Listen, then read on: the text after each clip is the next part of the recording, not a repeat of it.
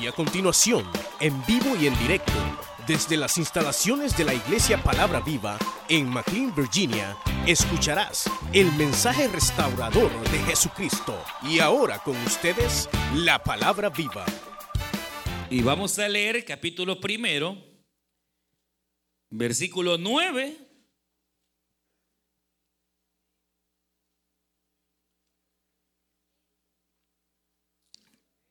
Dice la Biblia, fiel es Dios. ¿Lo creen? Dígame, pues una vez más dice, fiel es Dios. Una vez más, fiel es Dios. Por el cual fuiste llamados a la comunión con su Hijo Jesucristo, nuestro Señor. Amén. Ya, ya dijimos que vamos a ir estudiando esta carta eh, así por pedacitos. Así que hasta que Cristo venga, ¿verdad? Vamos a ir eh, poco a poco. Y hoy, eh, el miércoles, unos miércoles, leíamos el verso 8 y, y hoy leemos el verso 9. Vamos a orar para que sea el Señor el que nos bendiga, ¿verdad? Este, vamos a decirle al Señor, cierre sus ojos y oramos al Señor. Levante sus manos y digámosle, Padre nuestro que estás en los cielos, te damos gracias. Porque tú nos permites venir delante de tu presencia en esta hermosa noche. Nos permite, Señor, llegar hasta este lugar para adorarte, bendecirte, exaltar tu nombre y al mismo tiempo, Señor, poder recibir tu palabra. Queremos rogar que nos hables en esta hora. Habla a cada vida, Señor, a cada hermana, a cada hermano, al amigo, Señor, a la amiga. En el nombre de Jesús de Nazaret. Queremos rogarte, Señor, que tu palabra no vuelva vacía, sino que antes alimente bien nuestras almas. En el nombre de Jesús de Nazaret. Ponemos cada petición delante de ti, Señor. Sé tú el que obre en Patricia, Padre. Ella pide, Señor, oración por su vida. Oh Dios, en cada necesidad que haya, que tu pueblo traiga obra sanidad, Señor. Abre puertas en las cárceles, Señor. Provee en el nombre de Jesús de Nazaret. Fortalece al débil y al enfermo, sánale, Señor. En el nombre de Cristo Jesús de Nazaret. Gracias, Señor, y a ti daremos siempre el honor y la gloria. Amén, Señor. Y amén. Pueden tomar su asiento, hermanas y hermanos. Y decíamos hace unos miércoles que cuando Pablo escribe esta carta a esta eh, iglesia que es bastante peculiar, bastante particular, eh, eh, el apóstol, hermanas y hermanos, comienza esta carta, por un lado, haciendo notar el hecho de que la iglesia, a pesar de tener cuantas deficiencias en alguna manera se tenían, eh, no olvidaran que ellos tenían la gracia que les hacía ser santos. Y hablamos de la santidad que tiene tres aspectos, esa santidad posicional que es la que Jesús nos da, Él nos hace santos. Pero hablamos de la santidad que yo busco, es decir, la santidad que va progresando, en la cual yo voy buscando ser agradable al Señor. Y esa santidad progresiva no fuera posible sin la santidad posicional. Por más que yo haga, si yo no estoy detrás del Calvario y detrás de Cristo, todo lo que yo haga es vano delante de Dios. Para, lo que, para que lo que yo haga sea eh, realmente válido delante del Señor, yo tengo que estar detrás de la cruz, detrás de la sangre que Cristo derramó, porque Él es el que me hace ser santo por su sangre. Pero entonces yo voy añadiendo a esa santidad el hecho de una santidad progresiva, voy tratando de eh, quitar eh, obviamente el pecado o aquellas situaciones que al Señor no agradan y eso se le llama la santidad que va en progreso. Pero está la santidad final, que esa la alcanzaremos hasta el día que el Señor Jesucristo venga eh, por nosotros. Ahí el creyente será perfecto. Una vez el Señor venga, dice la palabra que seremos transformados y entonces esta naturaleza carnal será restaurada a tener una naturaleza sin pecado. Es decir, ya no habrá deseo absoluto hacia el pecado, jamás volverá a salir una mentirita ni mentirota de nuestra boca, porque ya no podremos, porque seremos hechos a la imagen y a la semejanza de Jesucristo, quien jamás mintió y siempre fue verdadero y no hubo pecado en él. Pero esa perfección alcanzaremos hasta que Cristo venga en las nubes, haga sonar la trompeta, los muertos en Cristo resuciten y nosotros si estamos con vida, pues nos vamos con el Señor. Y luego el apóstol aparte de hablar de este aspecto tremendo, hermanos, de la santidad, hacía notar eh, eh, lo importante para nuestra vida, que es el entender que si somos entonces hijos del Señor, estamos dentro de lo que se conoce como la perseverancia final de los santos. Y es el verso 8 aunque es un verso tan pequeño, encierra una de las doctrinas más importantes en la vida cristiana y es la doctrina de la perseverancia de los santos. En otras palabras, la doctrina que enseña que todo verdadero hijo de Dios perseverará en su fe y en su confianza en Cristo hasta el fin. Hasta el fin ya sea el fin de su vida que partió para estar con el Señor o el final de las cosas que la trompeta suene y nos vamos con el Señor.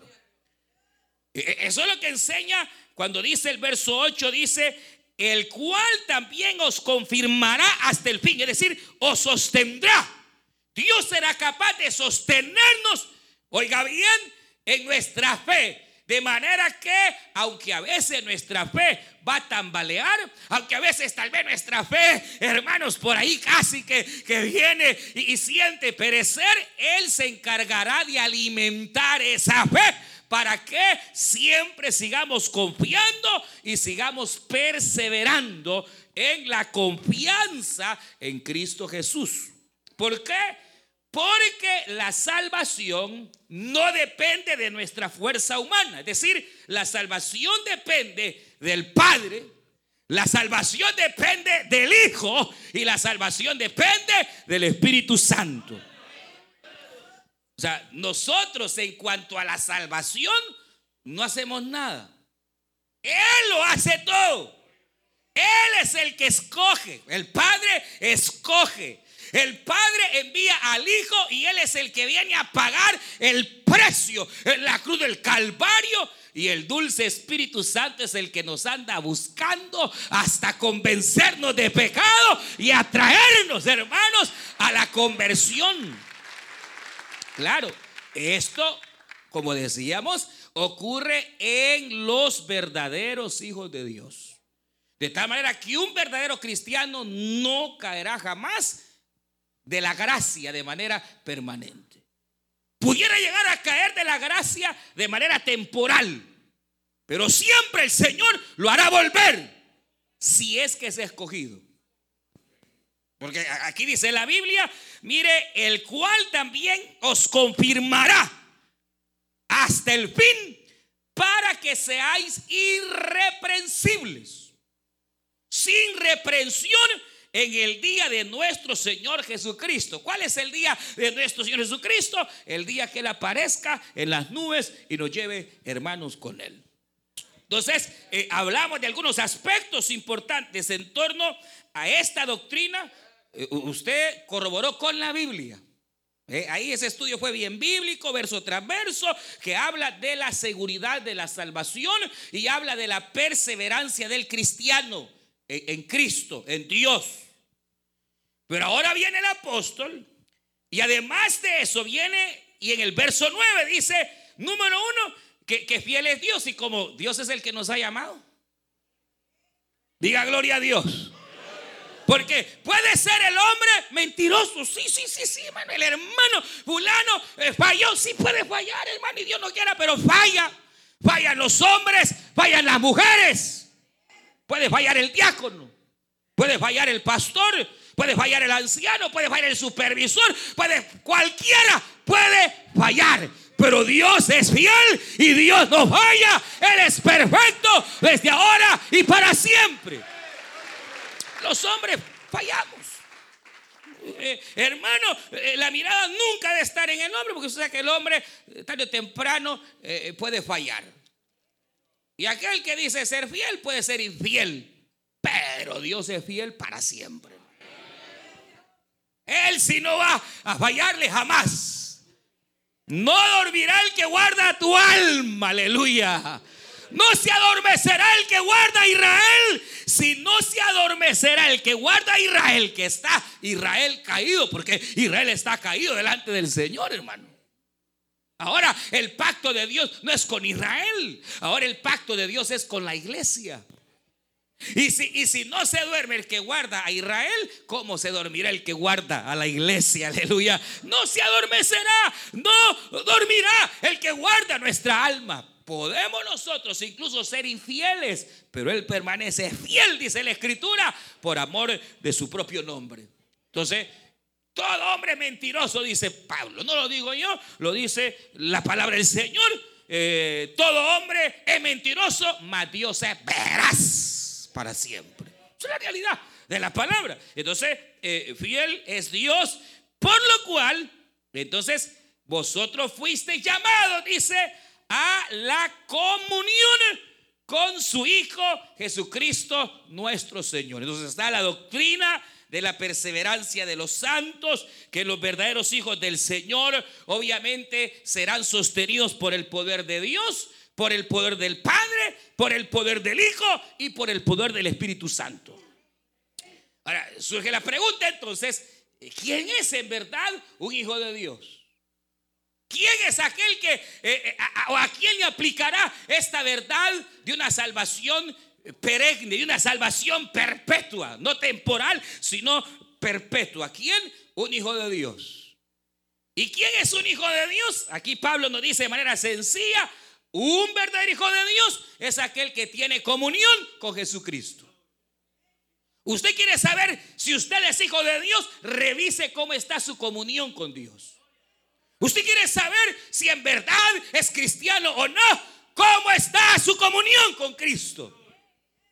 Usted quiere saber quién es su verdadero cristiano, véale su comunión con el Señor. Porque lo que Pablo dice, dice Pablo y dice por el cual nos ha llamado a la comunión con nuestro Señor Jesucristo o, con su Hijo Jesucristo nuestro Señor. Cuando aquí se habla de esta palabra comunión, eh, la palabra en sí es una palabra que se utiliza bastante en la Biblia y es una palabra que en griego es la palabra koinonía. Esa es la palabra griega que aparece eh, cientos de, porciones y de veces en escritura, tanto en los evangelios como en las diferentes epístolas, es koinonía. ¿Y qué significa esa palabra griega koinonía? Comunión. Comunión. Y, eso, comunión, koinonía o coinonea es sencillamente comunión. Y en este caso, obviamente, comunión con Dios. Pero esta palabra de que es comunión implica por lo menos dos o tres cosas. Mire, comunión en la Biblia, o la palabra coinonía en la Biblia, puede interpretarse de tres maneras. La primera es asociación. Asociación. Esa es la palabra que en nuestro idioma se puede traducir a lo que es la palabra coinonía o la palabra comunión. Es la palabra que significa asociarse o estar asociado con. La otra palabra que es muy similar es compañerismo. Compañerismo. O sea, cuando yo digo que tengo comunión con el Señor es porque soy su compañero. Y Él es mi compañero. Él es mi socio y yo estoy asociado con Él. ¿Cómo la ve desde ahí? La palabra coinonía, que aquí en el verso 9 eh, se establece como compañerismo, se establece como eh, una asociación, obviamente con el Señor y también, hermanos, se establece como comunicación. Son tres palabras claves que implica la comunión, compañerismo, asociación y comunicación.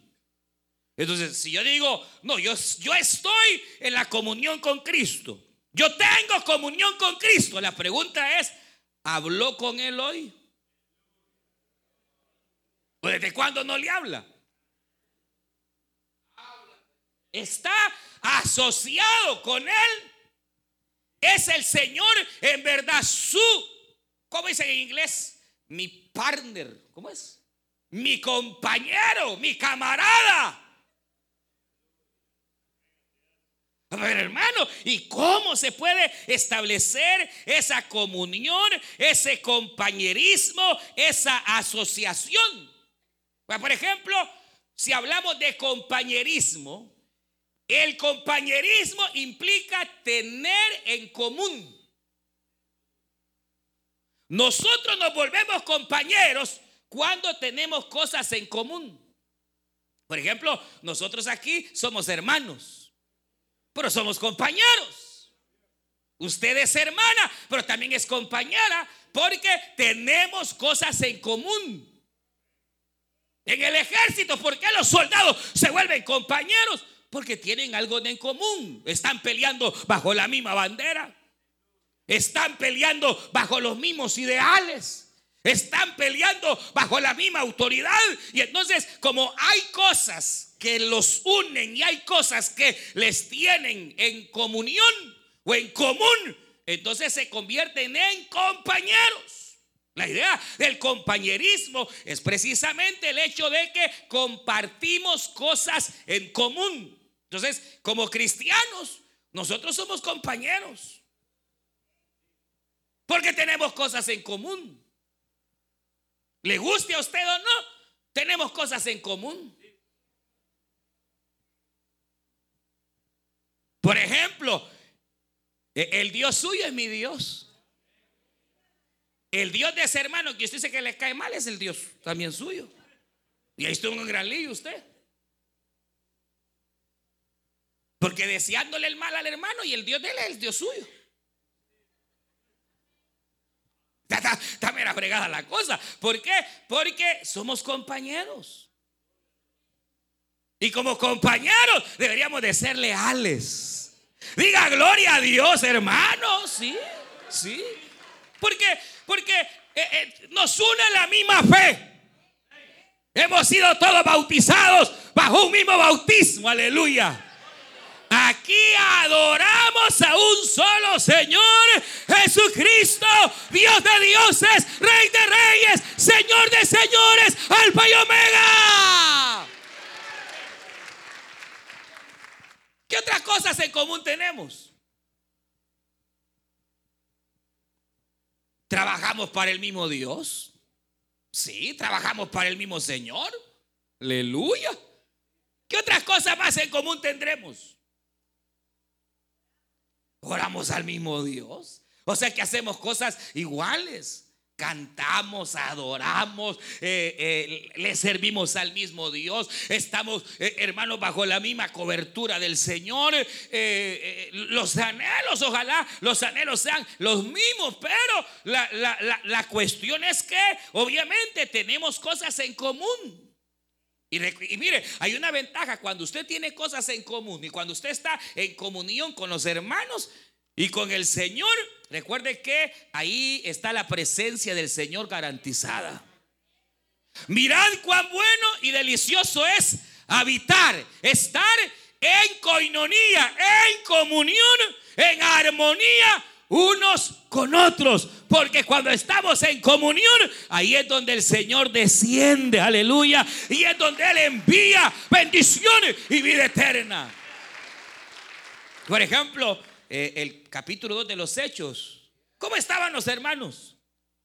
Allá en el capítulo 2 de los Hechos, unánimes, en una comunión tan pura que dice que tenían en común todas las cosas. Ellos no se fijaban en las diferencias. Ellos estaban centrados en las cosas que les unían y que tenían en comunión. No se sentían más que los demás. No se sentían más espirituales. No, eh, eh, tenían en común todas las cosas. Tenían esa gracia y el Señor entonces los bendecía. Y el Señor dice la palabra que eh, derramaba su presencia y hasta el Espíritu Santo vino con gran poder y gloria porque ellos estaban en plena compañerismo, en plena comunión.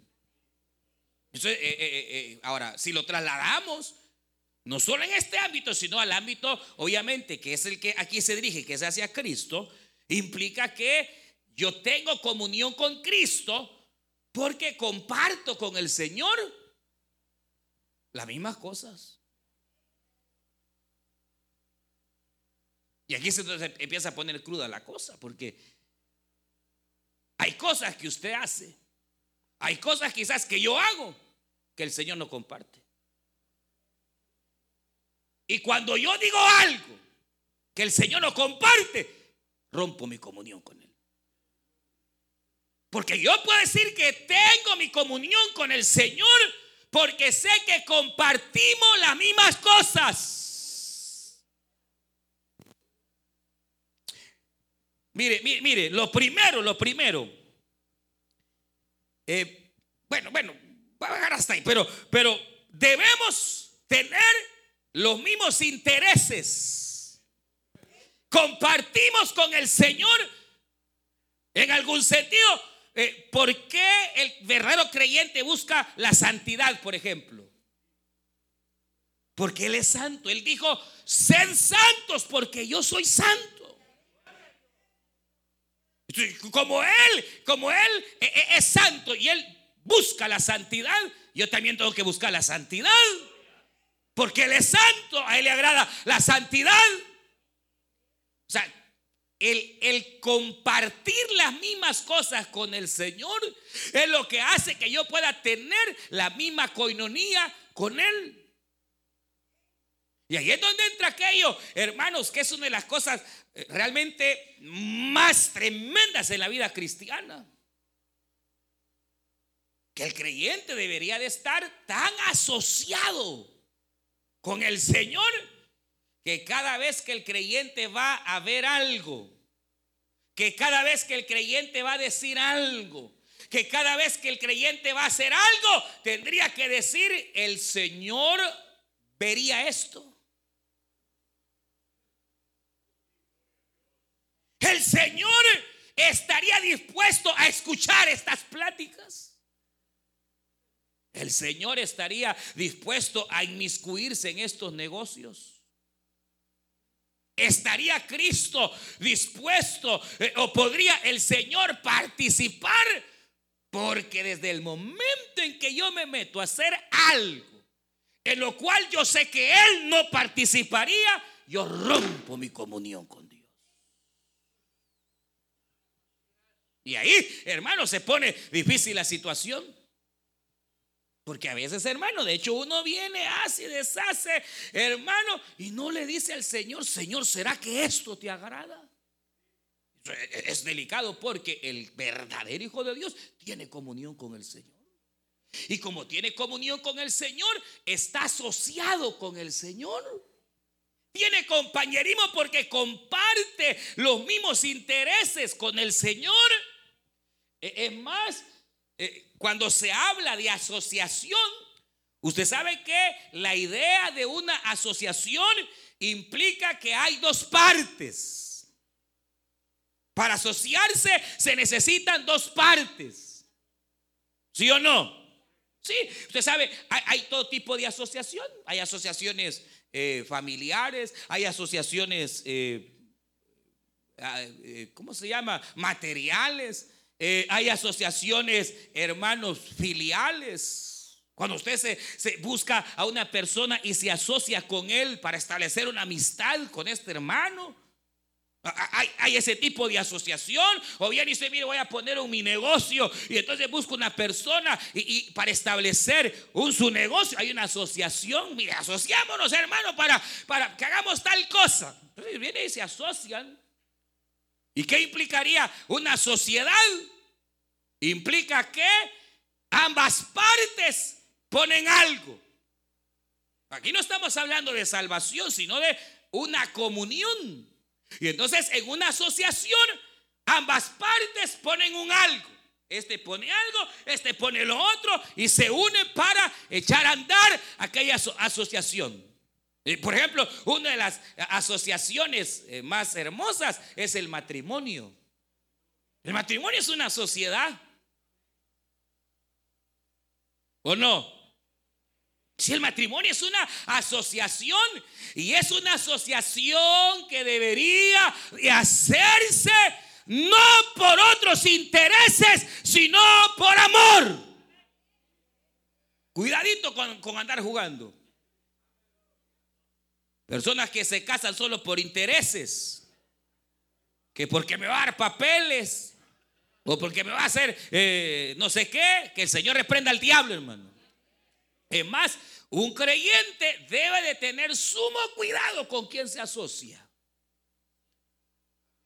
Busque tener sabiduría para ver con quién se está asociando usted. Porque el creyente no es llamado, oiga, a asociarse con yugo desigual. Oiga, el creyente no es llamado a asociarse con yugo desigual. Deuteronomio capítulo 22 dice, no pondrás a arar el buey juntamente con el burro. Y hay bueyes que se están asociando con burros. Y, mire, yo, no estoy diciendo quién es el burro, si el creyente o el otro, pero, pero, pero hay quienes se asocian y, Deuteronomio dice, no, pues imagina qué cuadro sería ese, ver, ver la gran, el gran toro, el gran buey, hermano, y a la par el burrito. Y ahí le ponen el yugo al pobre para arar, y ahí va la vaca, casi que levanta el burro, hermano. ¿De qué le va a ayudar el burro? Tenga cuidado. ¿Cuántas personas no han echado a perder su vida porque se asociaron siendo bueyes con un burro? Se asociaron con personas que no compartían la misma fe. Y hay que tener cuidado. Porque un creyente de verdad me refiero no que el creyente sea de verdad, sino que verdaderamente un creyente no debería de asociarse jamás con un impío. Ah, mire, pero es que viera que enamorada estoy porque viera que sí, pero no es creyente. Se la va a llevar el diablo, cabezona. No es creyente. Pero es que, pero es que, eh, eh, eh, mire hermano, que usted le viera qué ojitos tiene, usted viera, pero no es creyente, hombre. Los ojitos no lo van a salvar. Uno debe de ser sabio, hermano, con quién se va a asociar. Porque la comunión, el compañerismo, obviamente implica el que tenemos que dar parte. Y eh, en el hecho, eh, mire, mire, eh, es que realmente, hermano, yo le voy a decir algo, una manera de consejo. Mire, los que están solteros, sean sabios. De verdad, sean sabios. Porque entre más igual el yugo, es mejor. La vida no se basa en cuentos de hadas o en novelas de viejas, hermano. Las novelas que el dueño de la casa se enamoró con la sirviente y que terminaron. Esos son cuentos, hermano. Mire, mire, mire, mire, toda asociación entre más desigual vaya, más destinada al fracaso va. Si uno debe buscar, por ejemplo, al casarse, de ser posible, de ser posible, debe buscar primeramente la misma fe. De ser posible, la misma clase social. De ser posible, la misma raza. De ser posible. Ahora, que pueden haber matrimonios y tal vez uno que otro por allá pueda funcionar. Tal vez. Pero, eh, eh, entre más, hermano, entre más. Pues eso es lo que Pablo dice. No unáis con yugo desigual. O ataremos el templo que es de Cristo con el templo de Belial, que es el diablo. No podemos. No nos uniremos con los impíos, dice el apóstol Pablo en esta misma carta. ¿O acaso olvidáis, dice el capítulo 6, que soy templo del Espíritu Santo? Pero, pero, pero claro, podrán haber excepciones, probablemente, pero entre más, hermano, entre más sea el yugo igual en todo, habrá más posibilidad en el caso del matrimonio que funcione. O entre más desigual el yugo, mm, quién sabe. Ahora, ¿por qué razón? Porque así, primeramente así lo manda la escritura. Y, porque obviamente eh, la, idea de la asociación es esto, que cada quien trae parte para entonces formar, hermanos, esa, esa sociedad. Para que entonces venga la comunión, venga el compañerismo, venga, hermanos, eh, eh, sí, ese, ese, esa relación que pueda establecerse. Y en el caso obviamente del Señor, esto es maravilloso porque esto, esto es de las cosas más extraordinarias, porque ¿cómo yo me puedo asociar con Dios, hermano? Piénselo. ¿Cómo yo voy a poderme asociar con Dios si, él, es santo, Él es perfecto, Él es luz, Él es espíritu, eh, eh, eh, Él habita en la luz inaccesible? ¿Cómo el hombre podrá asociarse a Dios si el hombre es mortal, el hombre es pecador, el hombre es carne? ¿Cómo poder asociarnos con Dios cuando parecería haber tantas diferencias? Mire, pero esto es lo maravilloso, hermano. Exactamente. Bendito sea el eterno Hijo de Dios que descendió del cielo y se vistió de carne y se hizo hombre. Aleluya. Para atar Óigame lo que le voy a decir. Jesucristo es la verdadera religión, hermano. La palabra religión significa atadura. Eso significa. Y a veces no, que el evangelio no es una religión. Es que eh, eh, si la palabra religión es atadura, yo sí estoy atado a Cristo, hermano. ¿Y usted? ¿Y usted? Porque Cristo es la verdadera religión, hermano. Porque Él es el único vínculo entre Dios y los hombres. Porque no hay otro camino. No lo hay. No lo hay. ¿Se imagina qué lindo en esto? Que Él, Él, Él tuvo misericordia. Él se bajó del cielo. Usted no buscó a Dios para asociarse con Él. Él nos buscó y, no porque era buena gente, sin mal encarado, todavía la cara le cuesta. No, no, no porque éramos hermanos eh, los mejores, no. No, al contrario, hermano, si la Biblia dice que lo vil del mundo escogió Dios para avergonzar a los que se creen sabios, pero vaya, póngase a pensar que Él fue el que bajó y él fue el que se vistió de carne para poder establecer una sociedad, una asociación conmigo, con usted, y así podernos llevar al Padre. Y el que tiene comunión con Cristo, tiene comunión con el Padre, hermano. Nunca se le olvide. Nunca, nunca se le olvide cómo inicio yo mi comunión con el Señor Sepa que Jesús es verdadero, sepa que Jesús es una persona que se vistió de carne siendo Dios, se vistió de carne y que Cristo es el Dios hombre. Juan decía, por eso tenemos comunión con Él, porque le vimos, le tocamos. Porque dice, ¿cómo puedo hablar con Dios si, si, si Dios eh, ni lo veo? Ni, véalo a través de Cristo. Él se vistió de carne. Nadie puede negar, hermano, verdaderamente la existencia de Cristo. El Hijo de Dios se hizo carne. Y la historia lo demuestra que se hizo carne. Aleluya. Y habitó y anduvo entre nosotros. Nadie puede, la historia no puede borrar la realidad de la encarnación de Cristo. No puede, aunque han querido sacarlo, no pueden negar que Jesucristo se hizo hombre para iniciar una relación con nosotros. Una sociedad, se puede imaginar, en la cual Él lo que espera es que nosotros tengamos coinonía con Él. Que lo que usted tiene sea de Él. Ajá. Sí, porque lo que Él de Él es mío y suyo. Eso se hace en una sociedad, en el matrimonio. El hombre y la mujer que no entienden esa ley, que lo que ella tiene es de Él y lo que Él tiene no es de Él, sino es de ella. Ay, Señor bendito.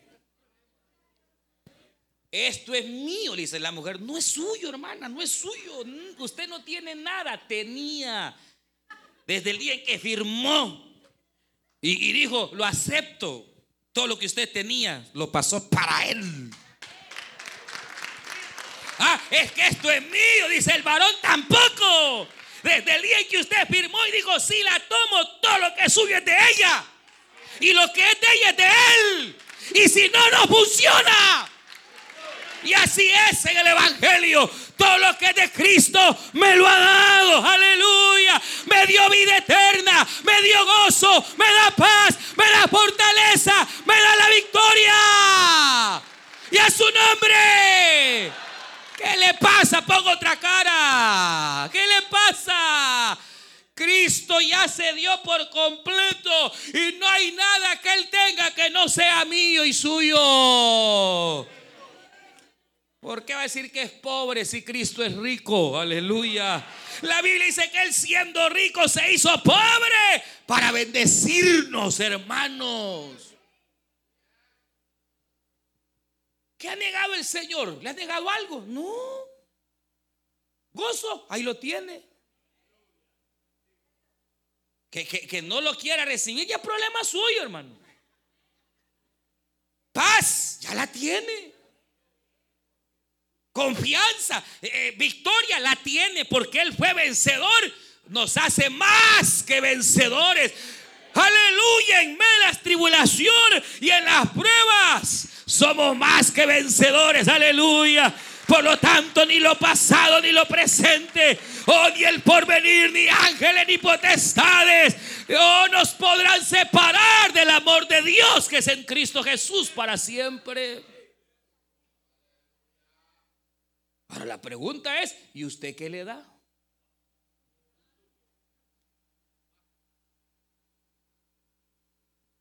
¿Qué le damos?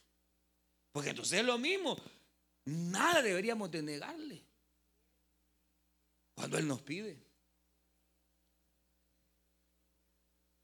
Imagínense cómo Él nos da todo, nos da la vida eterna, nos da la salud, nos da todo lo que pidamos. Y, usted y yo rogados nos hacemos. Venimos a la iglesia a perder el tiempo, hermano. Él quiere que le adoremos y masticando chicle, el hermano. Dice hermano. Más pendiente del celular que de otra cosa. No puede ni adorar, no puede ni, ni cantar. ¿Qué le damos? Para, la hora de la ofrenda, buscándose el peso, el ingrato.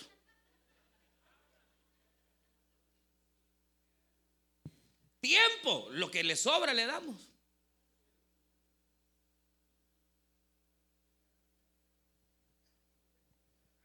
Pero la, la idea, que, que, si tenemos comunión con el Señor, sabemos que cuando Él nos pida, tenemos que dar. Porque ¿quién es el que tiene comunión con Cristo? Eso lo dijo un día. El que tiene comunión conmigo hace la voluntad de mi Padre. De repente que ya hay cosas que, que, que, que Él me pide porque no son buenas. Pero yo no se las quiero dar. Entonces rompo mi comunión. Porque para retener mi comunión con el Señor, ya dijimos, primeramente, hermano, sepa y sepa que el Señor vive y permanece para siempre. Y que es una persona en la cual podemos confiar plenamente, porque Él es fiel. Fiel es Dios. Y que mi relación con Él es una relación, hermano, donde hemos establecido un compañerismo con Él. Y que así como Él me da, yo también estoy obligado a darle. Pero ahí está el punto que cuántas veces el Señor nos da y nosotros nos quedamos cortos, hermanos, al retribuirle al Señor. Pero que Dios tenga de nosotros misericordia. Y entonces, y lo, y lo otro obviamente, que dijimos que comunión implica compañerismo, una asociación y comunicación.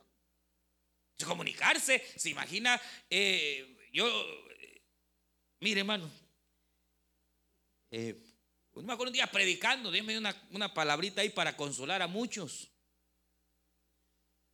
Y me hacía ver el Señor que hay eh, eh, en esto, el matrimonio, hermano. Yo sé que nuestro contexto es bien difícil. Pero hay hombres que aquí están solos, pero están más casados que muchos casados que están aquí y parecen solteros. ¿Sí? Porque están casados aquí y ni se hablan, hermano. Pasa día y mirarla por teléfono el ingrato a la hermana. Pueden hasta pasar dos, tres días o hasta semanas sin hablarse. Pero están casados, dicen ellos, pero no se hablan. Y hay hombres, hermanos, aquí están solos luchando y no hay día de Dios que no estén hablando con su esposa allá, allá donde la tenga, en Guatemala, en El Salvador, donde sea. ¿Quién está más casado? Porque la tiene aquí, pero ni se hablan. O el que la tiene lejos, pero ahí está más comunicado que a saber quién, hermano. Pero cuando traemos esto a la vida cristiana, decimos que somos cristianos, que tenemos comunión con Cristo, pero nunca hablamos con Él. Tiempo para televisión, tiempo para otras cosas, pero para el Señor cinco minutos no hay, hermano. Para poder arrodillarnos, Señor, aquí está mi vida, me hace falta, Señor. ¿Se acuerdan cuando, cuando cuando el Señor resucitó. Y dice la Biblia, hermanos, que el Señor después de haber resucitado, durante 40 días se presentó a los discípulos. Pero habían pasado más o menos unos 10 días, 7 días, y el Señor como que se pierde. Y entonces Pedro le dice, ay, el Señor a saber qué es eso, vámonos a pescar, le dijo el Pedro a los discípulos. Y se van a pescar y esa noche no agarran nada, hermano madrugada. Y en la madrugada aparece el Señor en la orilla. Y ¡hey, hijitos! ¿Tenéis algo de comer? Y ellos todos avergonzados. ¡No! Es que no hemos agarrado nada. Echad la red a la derecha.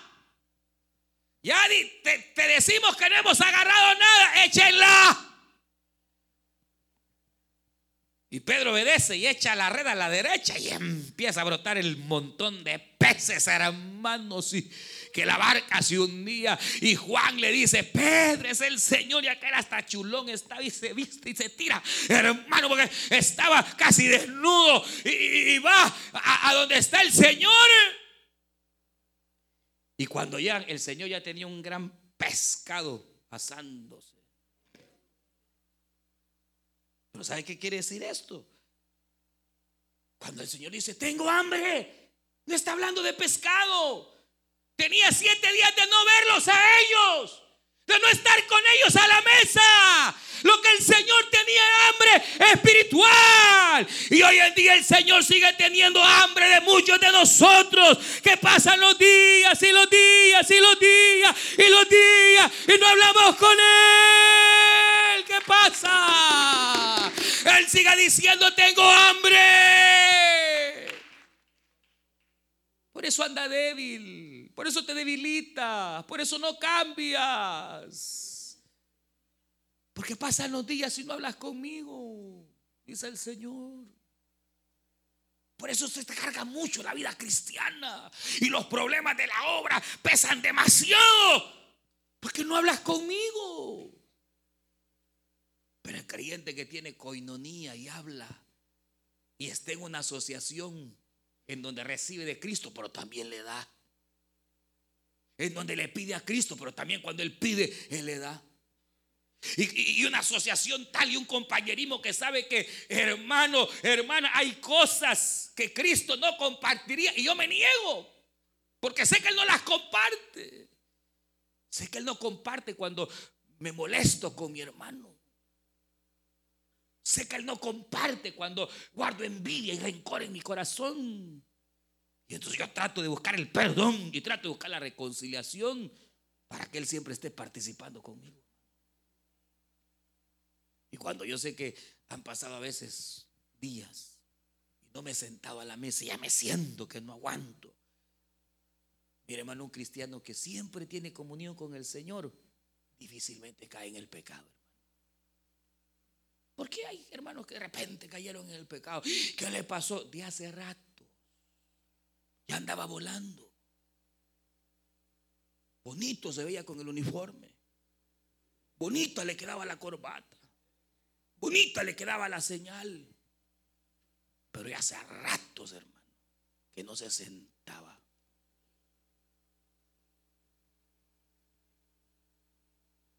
¿Por qué se cae en la tentación? ¿Por qué, hermano, nos sentimos a veces tan cargados y frustrados? Porque no hablamos con Él, hermano. Ay, hermano, mira qué depresión la que tengo. No has hablado con Él, eso es lo que te pasa. Pero si usted habla con el Señor y mantiene su comunión con el Señor y su coinonía con Él, ¿podrá fracasar? ¿Seguirá usted siendo el mismo del 2017?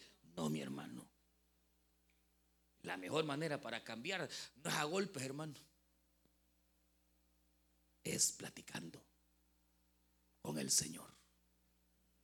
Como Moisés que cuando, hermanos, estuvo 40 días con el Señor, hasta la cara le cambió, hermano, le brillaba la cara. Su pelo se había lleno, eh, eh, eh, hermanos, emblanquecido y tenía que cubrirse porque su rostro brillaba. Claro. Usted y yo cara de dólar tenemos. La F del Facebook se nos mira.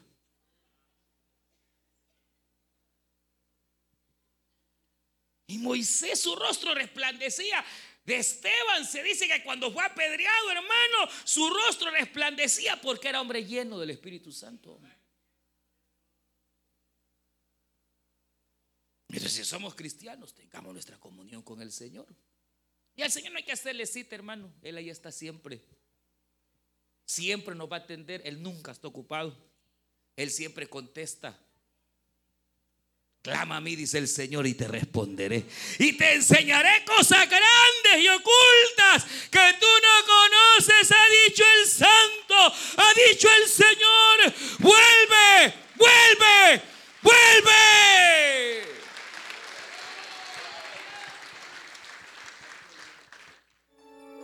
Vamos a orar. Padre nuestro que estás en los Usted escuchó el mensaje restaurador de Jesucristo desde las instalaciones de la iglesia Palabra Viva en McLean, Virginia. Si este mensaje ha sido de bendición para su vida y necesita oración, contáctenos al teléfono 571-633-0469. 571-633-0469. Que Dios le bendiga.